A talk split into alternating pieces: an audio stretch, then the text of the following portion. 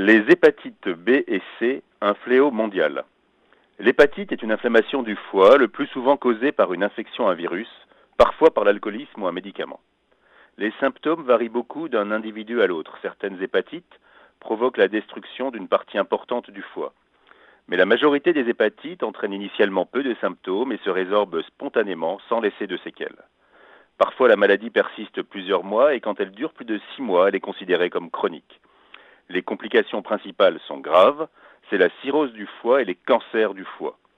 Lorsque le foie est très gravement atteint, une greffe de cet organe peut être la seule solution.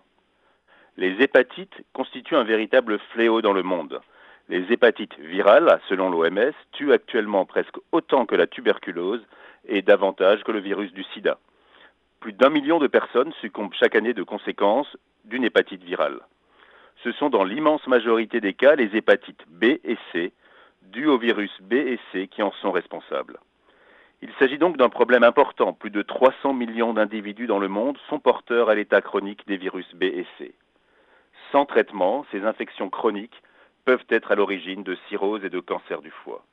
Quelques précisions sur l'hépatite B. Il s'agit du type d'hépatite le plus fréquent dans le monde et aussi le plus mortel. Le virus de l'hépatite B se transmet au moment des rapports sexuels et par le sang. L'échange de seringues contaminées peut provoquer sa transmission. Les porteurs n'ont pas de symptômes le plus souvent, mais ils courent un risque élevé de complications. Un vaccin existe, son déploiement à grande échelle dans le monde a contribué à une réduction des infections. Qu'en est-il de l'hépatite C? Elle est causée par un virus très résistant. Jusqu'à 80% des infections au virus de l'hépatite C deviennent chroniques. L'identification de ce virus est relativement récente. Ce virus se transmet le plus souvent par contact direct avec du sang humain contaminé, surtout par l'échange de seringues servant à l'injection de drogue, et par la transfusion de sang qui n'a pas été soumis à un dépistage. Il n'existe pas de vaccin. L'identification de l'infection par les virus B et C conditionne la prise en charge et le pronostic, car moins de 10% des personnes contaminées dans le monde savent qu'elles sont contaminées. C'est très dommage, car les traitements existent et ils sont efficaces. Efficaces, certes, mais onéreux et d'une durée prolongée pour le virus de l'hépatite B.